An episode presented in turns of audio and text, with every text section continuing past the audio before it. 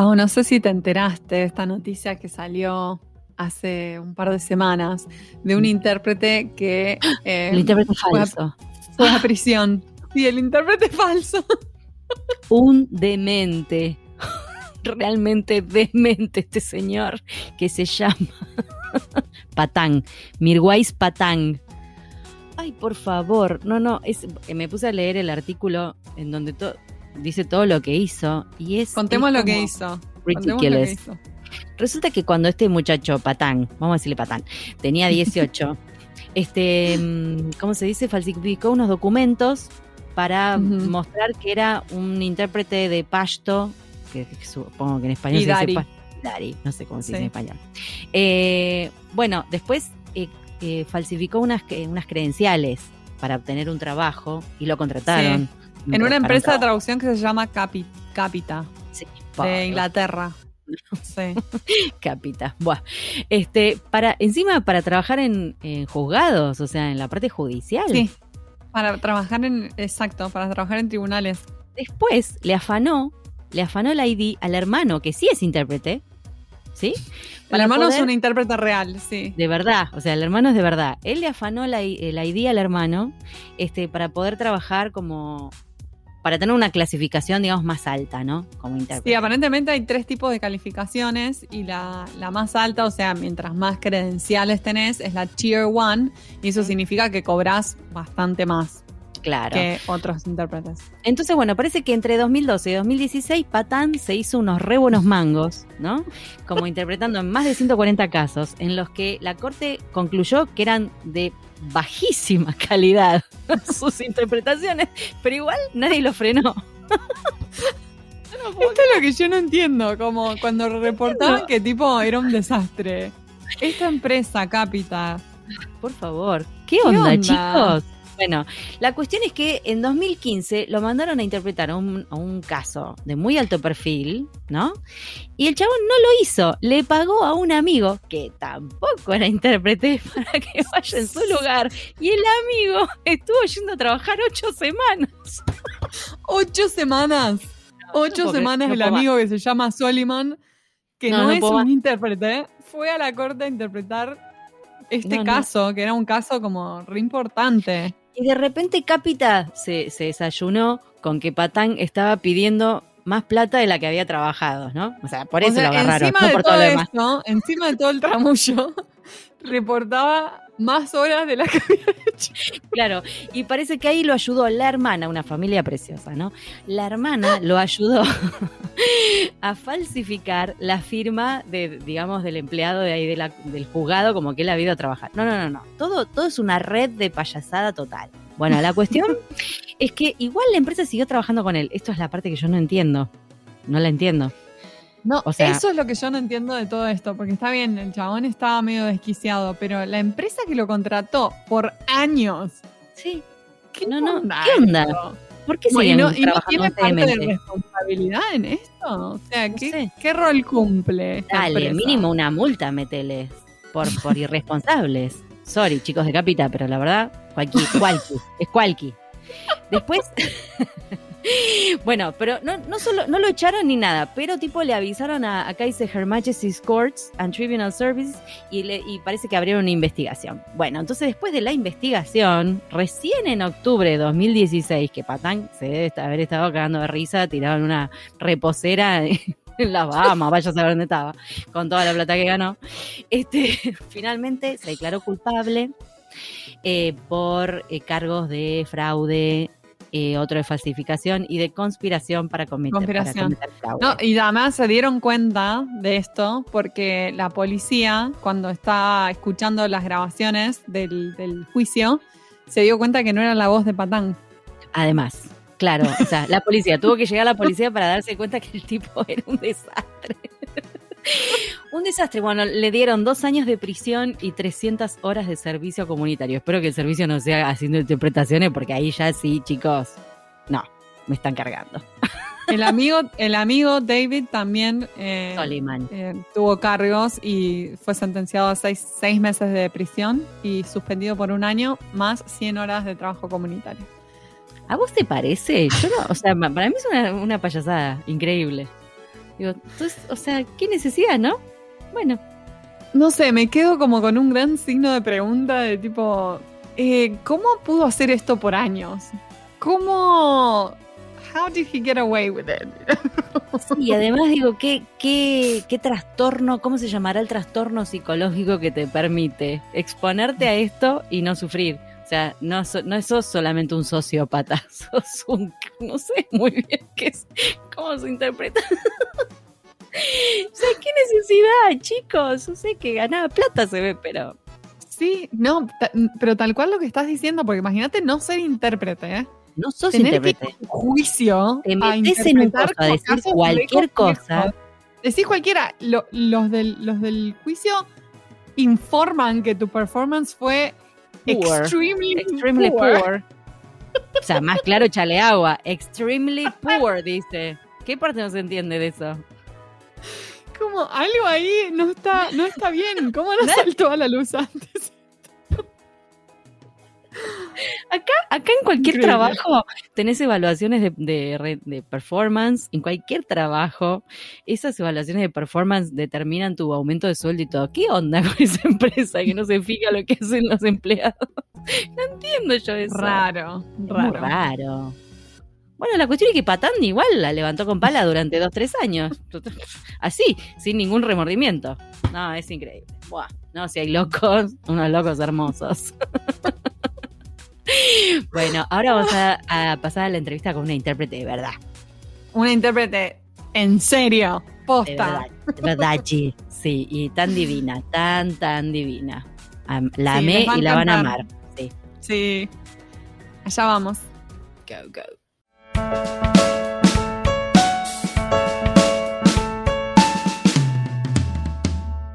Hoy tenemos el agrado de entrevistar a Mireia Pérez. Ella es intérprete y traductora en el campo educativo. Empezó su carrera profesional como intérprete médica después de haber recibido su certificación de MBCMI. Luego de haber creado sistemas y procedimientos para generar conciencia sobre el papel del intérprete en su distrito escolar, lanzó un podcast para dar a luz a las historias de los profesionales en interpretación y traducción de todo el mundo hoy en día es parte de un esfuerzo nacional para ayudar a profesionalizar el papel del intérprete y traductor en el campo educativo. Mireia, es un placer tenerte aquí con nosotras en Pantuflas. Bienvenida. Bienvenida. No puede ser que se me ha realizado otro sueño, no puede ser. ¡Qué emoción! ¡Qué emoción! Pero vos estás loca, es un placer para nosotras tenerte con, e, con este trabajo que haces tan lindo, nos encanta. ¿Dónde estás ahora ubicada? ¿Dónde en este momento? ¿En dónde geográficamente? En el sur de California, en una comunidad pequeñita llamada Temécula. Temécula, ah, California. Qué lindo nombre. Bueno, entonces hoy triangulamos Buenos Aires, Temécula, eh, Milwaukee. Wisconsin. Se me, Milwaukee. Se me atravesó algo. y te hago una pregunta, Mireya. ¿Es Mireya o te puedo decir Mireya? No, Mireya parece tanguera. No, Mireya me gusta, suena muy bonito, pero pues sí, ah. mi, mamá no, no me, me dijera Mireya, no Mireya. Pero cuando me dice Mireya me siento como que más romanticona. Ay, qué linda, princesa. Sí. Es verdad, ella, la Mirella más bella.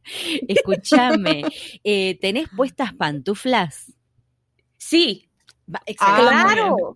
Pensé que era requisito. Por supuesto, sí, sí, ah, no lo decimos, ¿viste? En es de maldad en realidad, porque esperamos a ver si la gente se da cuenta sola. Vos te diste cuenta sola. Así que felicitaciones. Este, ¿y son de alguna son temáticas o normales, tipo? No, para nada, qué bueno que no eh, grabamos esto en video porque son este las pantuflas eh, feas, viejas que encuentra uno ya Bien usadas, bien usadas. Las que uno no quiere tirar bajo ningún punto de vista. que siguen hasta el, hasta que se le hacen agujeros. Me encanta. Ándale, Son las mejores. Son las mejores.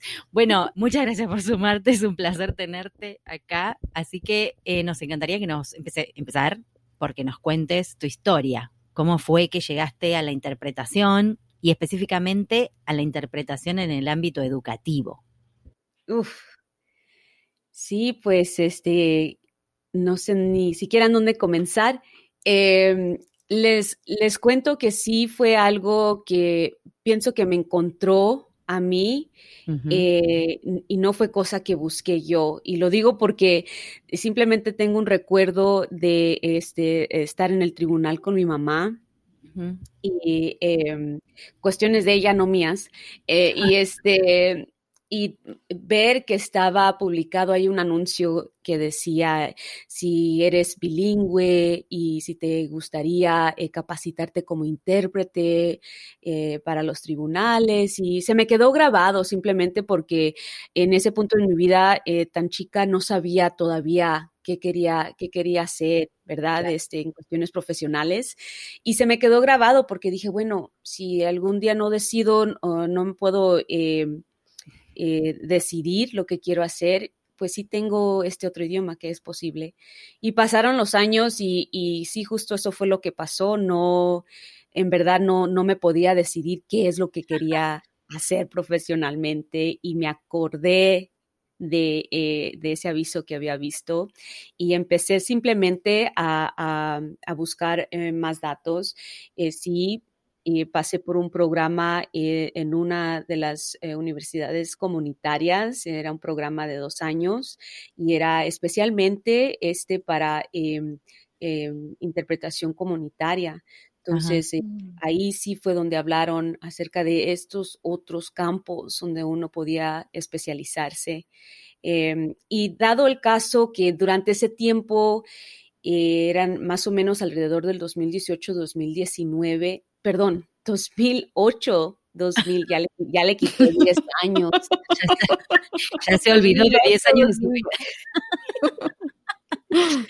Justo cuando estábamos pasando, o sea, por una economía fatal eh, acá y este, estaban descansando a muchísimos intérpretes. Entonces, cuando uno empieza a buscar, o sea, cuáles son mis posibilidades entrando al campo eh, para poder, eh, pues, simplemente encontrar empleo, Em, sí me empecé a dar cuenta que estaban descansando más de lo que estaban contratando en los tribunales. Entonces cambié ahí el enfoque y decidí mejor entrar a un eh, em, campo medio nuevo eh, que era la interpretación profesional médica. Entonces decidí mejor irme ese rumbo y porque eh, miraba que estaban contratando más en los hospitales.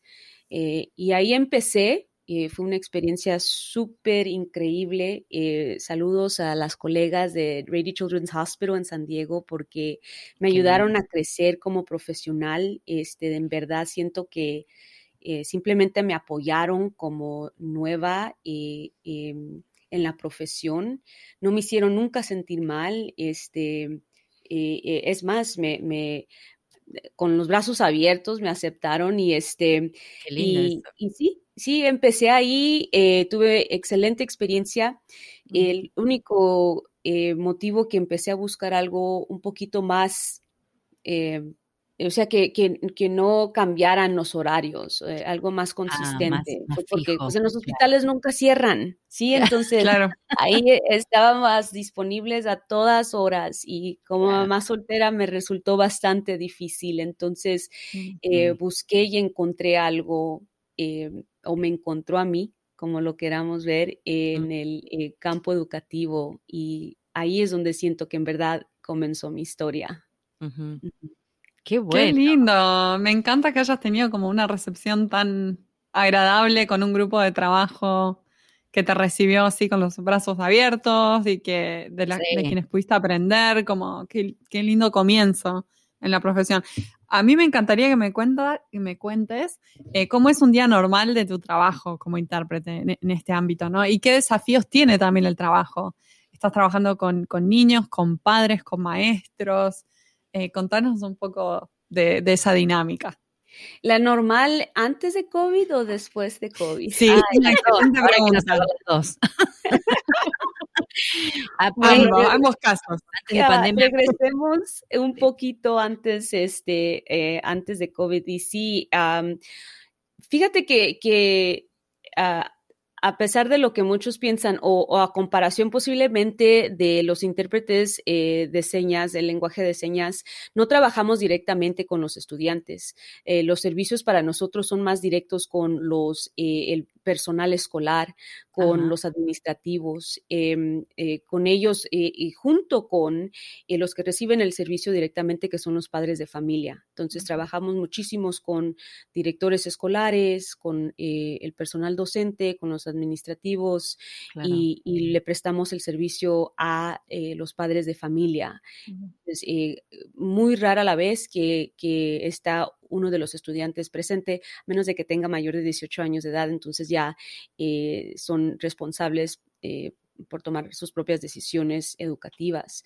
Pero este, un día normal, antes de esto, pues siempre teniendo reuniones en, este, en esta área, porque todavía no hay estructura en cuestiones de la profesión dentro del campo educativo, eh, suelen ah, publicar los anuncios de, para cuando están contratando eh, como intérprete y traductor. Entonces quieren ambas habilidades en una persona. Sí, entonces siempre mezclan esas dos. Eh, eh, la mayoría, no, no voy a decir que todos, pero es común ver que, que tienen intérprete y traductor. Eh, se necesita ambos. Entonces, parte de nuestro trabajo es realizar reuniones con los padres de familia que tienen que ver con los entornos educativos del estudiante, planificaciones educativas, a veces son en cuestiones de si están faltando mucho, muchos de ellos son planes, lo que están estableciendo, entonces es más como Em, es más reparativo, ¿sí? Eh, eh, lo, que, lo que tratan de hacer. Sí.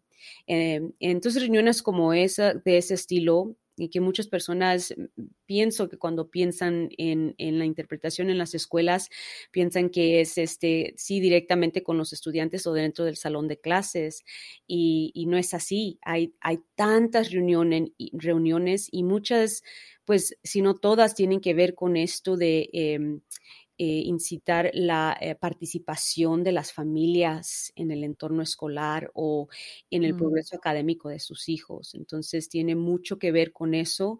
Eh, y también tenemos, claro, como reuniones em, de la mesa directiva, donde hablan acerca de un montón de cosas diferentes y esas son por las noches, de modo que tenemos tanto reuniones durante el día, y luego por las tardes para ofrecerles estas reuniones a los padres de familia por las tardes.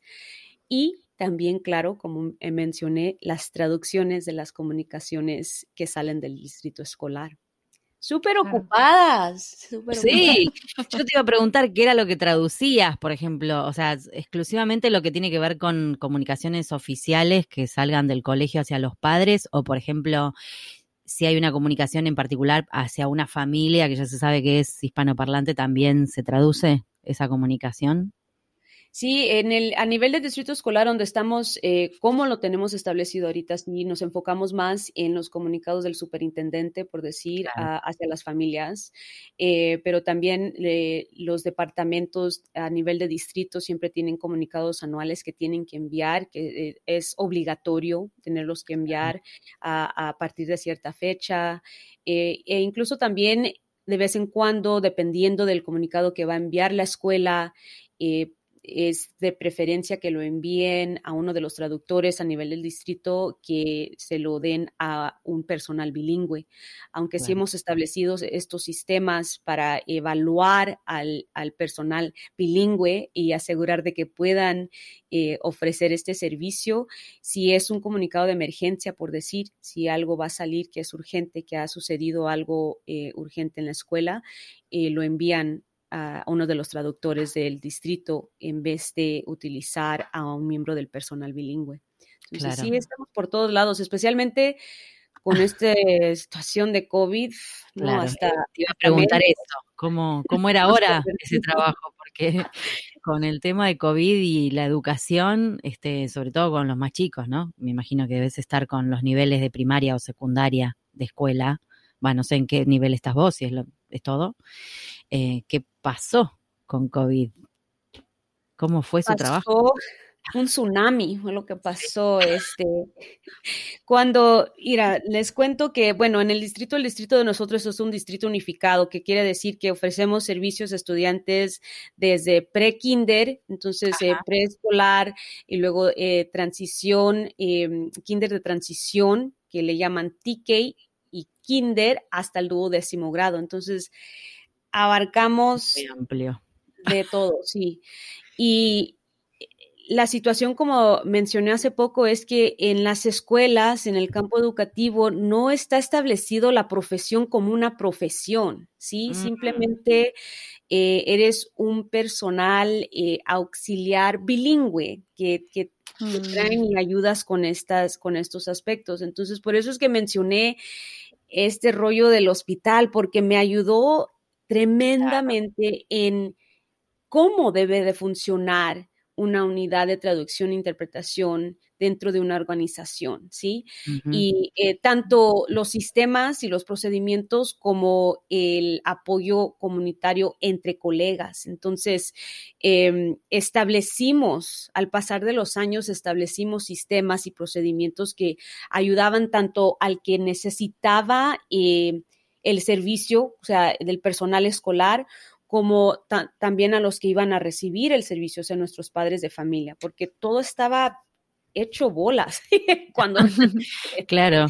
Entonces, este, eh, establecimos eso y ya llevábamos más o menos un ritmo normal cuando llega COVID. Entonces llega COVID y, y antes de COVID eh, estábamos ya como parte de la conversación, ¿sí? Traducción e interpretación era parte de la planificación. Y al momento que sucede COVID, se les olvidó que existía traducción e interpretación. Entonces, nada más imagínense, nuestros padres de familia estaban saliendo comunicados, comunicados, y nosotros pues en casa y este eh, nadie se comunicaba con nosotros y veíamos que el superintendente eh, enviaba comunicaciones una tras otra y, no, miramos nada en español, entonces eh, mm, nos desesperamos. En ese punto ya era eh, este, o, somos parte del problema o somos parte de la solución y qué es lo que vamos a hacer de este punto. entonces, este, sí, fue, fue, fue definitivamente un tsunami. Sentimos, lo sentimos bastante, lo vimos y este, eh, tuvimos que hacer un cambio Sí, eh, rapidísimo. Bastante rápido, sí. Al ritmo de lo que estaba pasando todo, sí. Sí, sí, tal cual. Claro, porque me imagino no solamente desesperados ustedes por hacer su labor, sino la gente que recibía esas comunicaciones y no entendía nada, o que se quedaba fuera de la conversación porque los dejabas en blanco con todo lo que había para comunicar. Qué horror. Pero eso después se, se resolvió, digamos, ¿no? Porque COVID al final vino y se quedó como un montón de tiempo. sí. No eran dos semanas nomás. No era, una, no era un chubasco. Esto va, va y viene.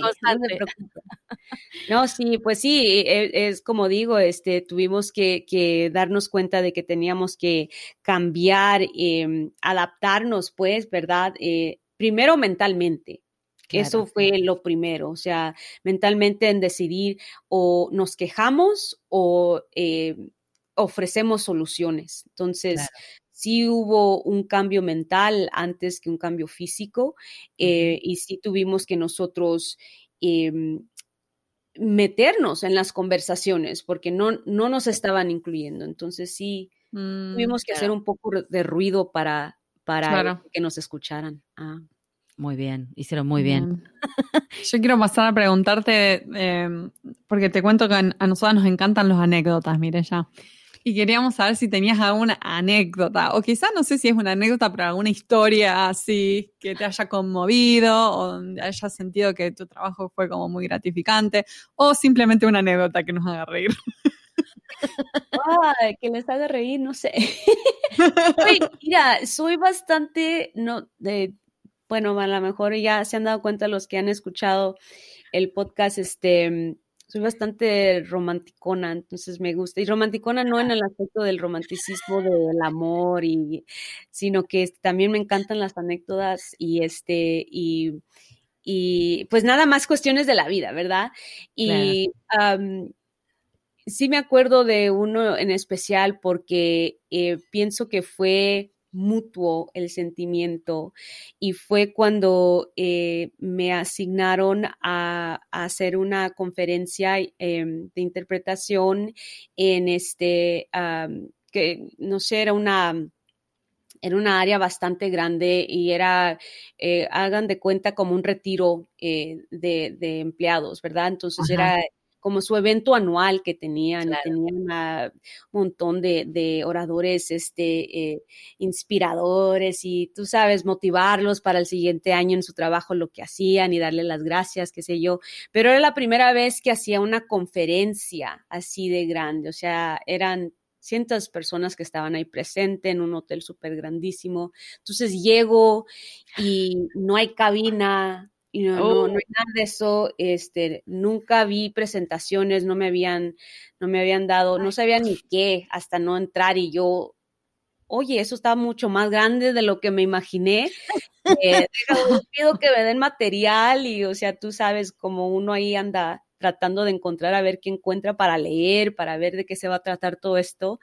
Eh, total, que comencé así en una mesita retirada donde junto todos iban a tomar agua y no sé qué, y este, tratando de escuchar lo que estaba pasando mientras que tenían charlas acá de un lado y lo que estaba pasando en el escenario. Y el orador principal era un mago. No, no. Qué divertido. Era un mago y su obra principal, o sea, para, para eh, dar, a, dar a luz a lo, tú sabes, el resumen de toda la cumbre de esta conferencia y no sé qué, era, era toda una obra mágica, pero que tenían que seguir los participantes, tenían una serie de, de, barajas debajo de la silla, que, o sea, eran, tenía que seguir instrucciones. Y para acabarla de amolar, o sea, para que todos se, se, quedaran entusiasmados. Tú sabes el ritmo, ay, perdón, el ritmo es súper rápido, dar instrucciones. Ahora lo que van a hacer es esto, ahora lo que van a tener, ta, ta, ta, ta, ta, súper rápido. Entonces yo ahí, y no tratando de ver qué es lo que está haciendo y uno como intérprete trata de, de, ver a la audiencia para ver si están siguiendo, no sé qué. nombre. Se estaba pasando súper rápido que terminó y dije, no puede ser que, la gente no haya podido participar porque no estaba preparada yo, ¿verdad? Entonces me sentía súper mal, súper mal, que me quité, ya me iba quitando, o sea, era al final, ya me iba quitando yo mis audífonos y vengo, veo que viene una persona hacia mí, dije, oh, no, ahí viene la primera queja. Dije, no, Ay, no, deja, deja, guardo el equipo rapidito. Y llega y me dice, eh, solamente quiero que sepas que he venido a estos eventos varios años y por primera vez me he sentido como parte del evento. Eh, oh, me está dando piel de gallina esto. Wow. dije, no sabes lo tanto que necesité escuchar eso en este momento, porque me sentía súper mal, me sentía súper mal. Y este, el hecho de que vino y me dijo eso, dijo, sabes, como que escuché, eh, párate y ve, dile a la intérprete algo. Y le dije, uy, qué bueno porque lo necesité. la anécdota aquí es que las palabras tienen magia. ¿Y sabes qué? Que el mm. tema de este mago era ese que las palabras tienen magia. Y llega esta persona y me dice eso y dije, oh, el mensaje era para mí. Y la veían a la intérprete llorando de la emoción en un costado. Revoleando cartas de la emoción.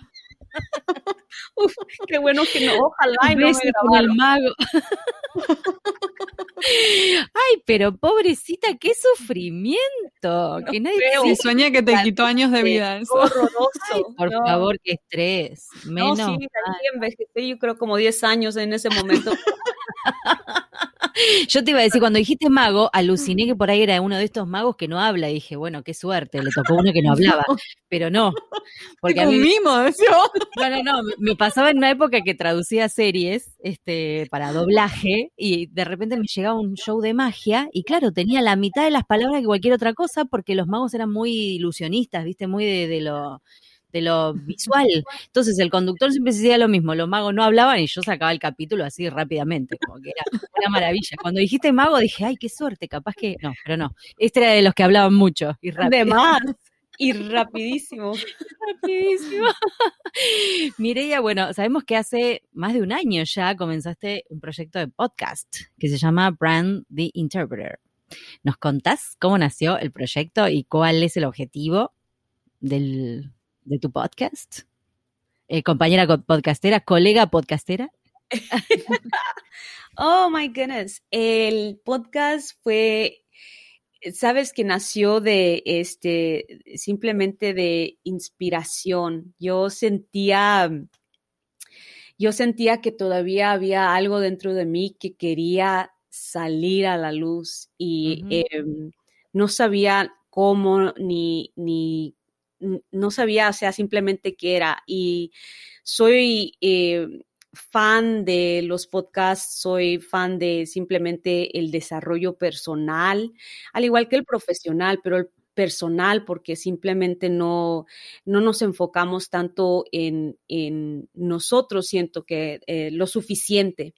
Este, y un día simplemente em, mi, mi deseo de querer compartir, de querer hacer más, de querer dar más de mí, eh, no sé, simplemente eh, me nació y por qué. La pregunta fue que escuché y por qué no un podcast. Esa fue la pregunta que escuché, ¿por qué no un podcast? Y me quedé yo, ¿y por qué no un podcast? Eh, nació de ahí, pero más que nada porque mi experiencia, como les había mencionado, con eh, increíbles colegas, este, siempre fue eh, que aprendí por lo que compartían conmigo, la, su disponibilidad de ellas y de ellos, de, este, de ofrecer eh, las herramientas eh, y las habilidades que ellos tenían como experiencia, ¿verdad? Para, para ayudarme a mejorar. Y dije, bueno, las conferencias son excelentes, no les quito crédito a las, a las conferencias eh, para los profesionales, pero em, hay veces que son difícil llegar a ellas, hay veces que no tenemos el dinero para poder pagar e irnos, o la posibilidad simplemente, ¿verdad? Porque están retiradas, lejos y son excelentes. Y dije, ¿y por qué no traer eh, esa, em, esos recursos y esa riqueza de información del profesional eh, de manera gratuita y ofrecerlas a otras personas y qué sé yo, a lo mejor también ellos encuentren inspiración eh, de, un, un, digo simple mensaje porque se escucha como simple, pero verdad, cuando, cuando lo ofrecemos, esa persona que está ofreciendo ese mensaje o esa historia suya ha pasado por muchas cosas que uno no sabe y que ya cuando se llega al momento de compartirlo ya pues suena tan sencillo, a fácil, ¿verdad? De punto A a punto B, eh, pero pasaron por muchísimo. Entonces ya cuando lo comparten, no sé, como que, eh, como que como que cae diferente, ¿no? Te queda, te queda diferente ya cuando lo escuchas. Y, para mí el podcast, eh, más que nada, me quería enfocar en ese aspecto personal. Quería escuchar las historias eh, personales de los profesionales porque siento que así es como conectamos humano como, como humano. Y este, y sí, eh, nació el podcast ya hace un año y ha sido increíble sea increíble. Yo, yo lo establecí para ofrecerles a los demás eh, la oportunidad, ¿verdad?, de crecer, de crecer en lo, en lo, personal y en lo profesional con las historias de, los demás. Pero lo que ha resultado es eh, lo contrario, que he crecido yo muchísimo y me ha llenado tanto eh, esta plataforma y el apoyo y las personas que he conocido no se diga, no se diga. Sí. aquí ustedes, sí, no se diga. es que sí, es, a, nosotras nos pasa lo mismo, la verdad, con cada persona que, que, invitamos y con la que charlamos, aprendemos un montón, siempre lo decimos y es verdad, no es una frase hecha, uno aprende y va como también encontrando cosas que no conocía, o sea, te abre, te abre las puertas. A mí lo que me encanta de tu post podcast, Mireia, es que justamente te, te enfocas mucho en la, en la, historia personal de las personas y como que se siente súper íntimo, como que me encanta, como que creas un espacio como re eh, sí, íntimo para que las personas se abran y como que es una conversación súper franca. La verdad es que me parece que haces un trabajo excelente. Quienes no escuchen el podcast de Mireia, vayan a buscarlo, Brand the Interpreter. Se lo súper, súper recomiendo. Y también la pueden seguir en las redes y eh, publicas un montón de, de, contenido así inspiracional en las redes. Eh, incluso, el, incluso el último episodio del podcast, que fue sobre el miedo y cómo hacerle frente al miedo. Eh, que estuvo genial, me encanta que, hables de esos temas delicados. Eh, me encantaría que nos cuentes cuál fue el mejor consejo que recibiste eh, como, como profesional o, y que pudiste, digamos, aplicar a tu trabajo. Pienso en dos cosas. Pienso en, mi niñez mm. con una maestra que, que este, yo crecí, nací, crecí en Los Ángeles, California, y este, en un área que no era eh, tan buena área, ¿verdad? Este, es más, le llamaban The Jungles, eh, la ah. jungla, por, por, por, esos motivos, porque sí, eh, en cuestiones socioeconómicas este, muy malas y llenas de, pandillas. Pero esta maestra vio algo en mí Mm. y, estaba yo, ¿qué sería? No, diría que como un cuarto año de la primaria y este mm, simplemente me dijo, tienes la habilidad de utilizar tus habilidades de comunicación. Fíjate, eh, tan joven me estaba hablando de la comunicación para algo bien o para algo mal. Entonces, la decisión va a ser tuya. Y se quedó eso conmigo por años, ¿sí? Yo estaba chiquilla, ¿no? ¿Qué, ¿Qué quiere decir? Me habla esta señora, pero qué ojo esa maestra. Qué bueno. sí, eso se quedó conmigo por años, em, por años, obvio. este, y ya al pasar de los años, este, cuando conectó ese mensaje con, con otro mensaje ya de adulta que eh, fue también una em, eh, colega supervisora, más bien empezó como supervisora eh, del departamento en el que trabajaba y simplemente me, me, dijo algo tan sencillo que fue, este, si tú no cuentas tu historia, otros lo van a hacer por ti. Mm. Y, y, no sé, o sea, conecté una con la otra, simplemente este, e, es, es tiempo de salir y de contar mi historia. Y eso fue lo que hice. Empecé a abrirme más a la oportunidad de, de, eh, de usar mi voz como una eh, plataforma para bien. ¿Sí? Entonces eh, fue ahí donde conectaron esas dos, sí. muy agradecidas de, de, ambas. Y muchísimas otras personas, claro, pero esas sí son las dos que, que, que se han quedado conmigo bastante. Qué bueno, qué bueno. Me encanta que alguien así como a tan temprana edad te, te, te diga algo que te puede quedar. Que te marque. Que te marque, ¿no? O sea, que te, que te resulte, que en ese momento por ahí vos decís eras chiquita, quizás entendiste a medias, pero te quedó. Está, me encanta. Está buenísimo. Una maestra, muy buena maestra. Muy genia, muy genia. Em, ¿Qué te parece que podemos hacer como traductores e intérpretes para hacer que nuestra profesión continúe teniendo mayor visibilidad y sea más valorada? Creo mucho en eh, esta cuestión de eh, comunidad de la profesión. Eh, por mis experiencias, claro, que, he tenido y que continúo teniendo. Y siento que, claro, que necesitamos la información en cuestiones de las especializaciones que tenemos en el campo, pero también siento que la interpretación es interpretación y como intérpretes somos intérpretes, entonces somos uno, ¿sí? Entonces me gustaría ver más colaboración entre especializaciones en vez de que nos separemos, eh, juntarnos para poder crear em, y dar más voz, eh, que, siento que juntos eh, somos más fuertes, entonces no le hace que yo sea intérprete eh, comunitaria acá en un distrito escolar y que tú seas intérprete de conferencias, ¿verdad? El del más alto, no sé, o sea, podernos juntar y combinar esas experiencias, porque así es como resultamos mejorar uno tras otro. Entonces, y lo he visto, lo vi y lo he confirmado, puedo decir, durante estos momentos difíciles que estamos pasando, porque, como les dije, en, en nuestro campo no hay estructura, o sea, no hay estructura eh, consistente. Eh, puede que encuentres en un estado, un distrito escolar que lo está haciendo súper bien, o en otro estado que también, pero así que lo veas que sea algo consistente no se ve. Y cuando sucedió esto de COVID, como les dije al principio, fue eh, cambio de mentalidad.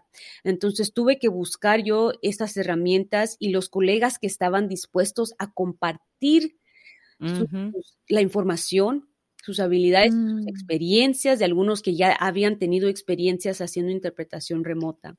Y gracias a esos intérpretes que publicaron y que no estaban, no lo estaban vendiendo, no están simplemente, este, si lo vas a hacer en casa, este es el equipo que ocupas, ¿verdad? Esto es lo que necesitas hacer. Y luego empezamos a ver ya más formación eh, eh, eh, webinarios y, cosas por el estilo que estaban ya presentando para poder establecernos en el hogar. Entonces, unieron sus recursos para poder ofrecer a otros intérpretes estas mismas herramientas y que gracias a esos recursos nuestros padres de familia en nuestro distrito escolar continuaron con el servicio de calidad que sentían o, cerca de ellos, no es igual, ¿verdad? Pero cerca de lo que sentían cuando estábamos presentes, cuando estábamos en persona.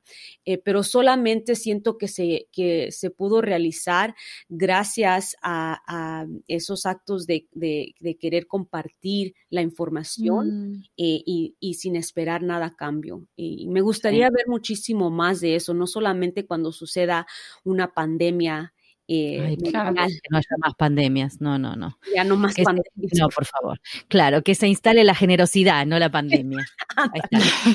Vamos a hacer así. Sí, está buenísimo lo que decís. Es más, estabas hablando y se me está ocurriendo ya mismo acá, en este momento, en vivo, una conexión, dos conexiones de, con invitadas de nuestro podcast que tendrían que hablar con vos vos con ellas, bueno, como quieras. Una es eh, Romina eh, Marasato, que estuvo hablando de lenguaje claro y que está con un proyecto para hacer una división en la ATA, no sé si te enteraste, eh, para los, los traductores e intérpretes que trabajan en educación. Apúntate. Apuntate, porque veo que no sabías, así que te estás enterando en este momento. Señores, señores, señores. y la otra que se me ocurrió recién es eh, Odilia Romero, que no sé si la conoces, de Cielo. Eh, que Odilia anda buscando eh, quien tenga ganas de compartir lo que sabe hacer con sus intérpretes. Entonces quizás pueden hacer alguna especie de colaboración con los intérpretes de, zapoteco y de otras lenguas indígenas y tu experiencia en educación. Ah, mira, mira cómo te metí ya en dos lugares. cuenta y pim pam pum, te mandé. Me encanta, muchas gracias hablabas de colaboración, perdón, este, Mireia. Acá en Pantuflas hacemos connections así, de momento. Unas networkers bárbaras. Somos networking, claro, networking on the spot. Bueno, escucha. Em, quiero contar que en esta tercera temporada em, hacemos una última pregunta. Siempre hacemos una última pregunta cada vez que cerramos una temporada con cada en el cierre de cada entrevista, en general tienen un corte filosófico, son preguntas que no tienen una respuesta correcta o incorrecta, porque son absolutamente subjetivas y personales las respuestas. Y esta tiene el plus de que es como de ciencia ficción. Te maté. Verde quedaste. Bien. Entonces, ya estás preparada. Con Secroma estás preparada para cualquier ciencia ficción. Te podemos poner cualquier fondo y estás en una peli de ciencia ficción. Bueno, nada, pavada. Eh, la pregunta te la va a hacer Marina porque es la experta en esto. La pregunta dice, si pudieras volver el tiempo atrás a cuando recién comenzaste tu carrera, ¿qué consejo profesional te darías? Eh, fácil. Ah. ¡Ay, bien! Todos se rascan la cabeza y a ella le pareció muy todos fácil. se amedrentan, menos Mireia. Dijiste es filosófica, dije, no, de aquí soy. No, no es cierto. Em, me dijera, eh, Mireya, no tengas miedo brillar. Mm, Y esto se lo digo a quien sea, a quien ¡Qué sea. linda! No tengan miedo brillar. Bien. No tengas miedo a brillar. Me encanta, Bellísimo. me Sí. encanta. Ay, sale una plaquita. No Sale. tengan miedo de brillar. Sale plaquita y sale remera, porque es muy buena la frase. Me gusta. Qué linda, sí, es verdad. Es como que, ¿no? A uno le parece que como no, siempre va como medio con miedo. Y Sí, no. Y sobre todo en esta profesión, ¿no? También como que estamos como medio ocultos, por así decirlo, o, o no tenemos tan el spotlight, si se quiere. Exacto. Em, sí, porque, está porque bueno. eso es lo que, lo que nos enseñan, es estar, eh, tú sabes, este, entre más invisible, La mejor sombra. intérprete. Claro. Y entonces, Claro. sí, ajá, en las sombras, sí, este, cuál, cuál, en ese aspecto está bien, pero en cuestiones de tus habilidades y de lo- las cosas que quieres realizar, eh, para eso no está bien. Entonces, para a- ahí sí necesita uno eh, salir a la luz y, y tratar de, de brillar, no, no porque, no para necesariamente que resaltes tú, sino que porque lo que tú puedes ofrecer le puede ayudar a otra persona, lo que tú tengas que ofrecer es más, le puedes ayudar a otra persona. Y una de las cosas que me gusta muchísimo, como eh, este quote lo vamos a tener que traducir de Oliver Wendell Holmes, eh, que dice Ajá. que many people die with their music still in them, ¿sí? Muchas personas mueren con la música dentro de ellos todavía y, por, y más que nada porque tienen miedo, ¿verdad? Este, Mm. compartirla. Y a veces uno no, no confía en la capacidad que uno tiene. Como que no, no llegas a dimensionar que tenés más de lo que vos crees. Y entonces das hasta ahí, o crees que hasta ahí no querés, no, no, no vaya a ser que, cuando en realidad uno debería desplegar todo, todo, todo, todo, todo. todo. Todo. Y, y, a quien me ayude le va a ayudar y es increíble. Y e- esa parte es increíble. Pero este, sí. Ay, hermosa. Me encanta, me encanta, me encanta ese consejo. Y lo tenía encanta. encima, como que ya lo venía pensando, pareciera. No la agarramos de, no la agarramos de, de, de- de improviso. No, no fue desprevenida la cosa. Ella lo pensó, ya se pensó la película esta de que volvía para atrás y se encontraba con Mireia y le decía, no tengas miedo a brillar, No hermoso. tengas miedo. Me encantó, me encantó. La verdad, ha sido una hermosa entrevista, te agradecemos un montón. Tu, Gracias, Mireya, un placer, en serio. Sí. Y todo, todo lo que estás comunicando, el, te felicitamos por el, el podcast, que siga. Este, y nada, un placer, ha sido un placer, la verdad. Al Esperemos encontrarnos en persona algún día, vaya a saber Ay, ojalá que sí, pero al contrario, yo solamente quiero decirles muchísimas gracias por la oportunidad, gracias por la invitación. Eh, es increíble eh, simplemente estar aquí junto a ustedes en pantalla, pero eh, junto a ustedes y compartir esta plataforma. Qué increíble. Muchísimas gracias por la oportunidad y este la invitación, en verdad. Un placer, un placer enorme. Gracias. Mireya. Beso grande.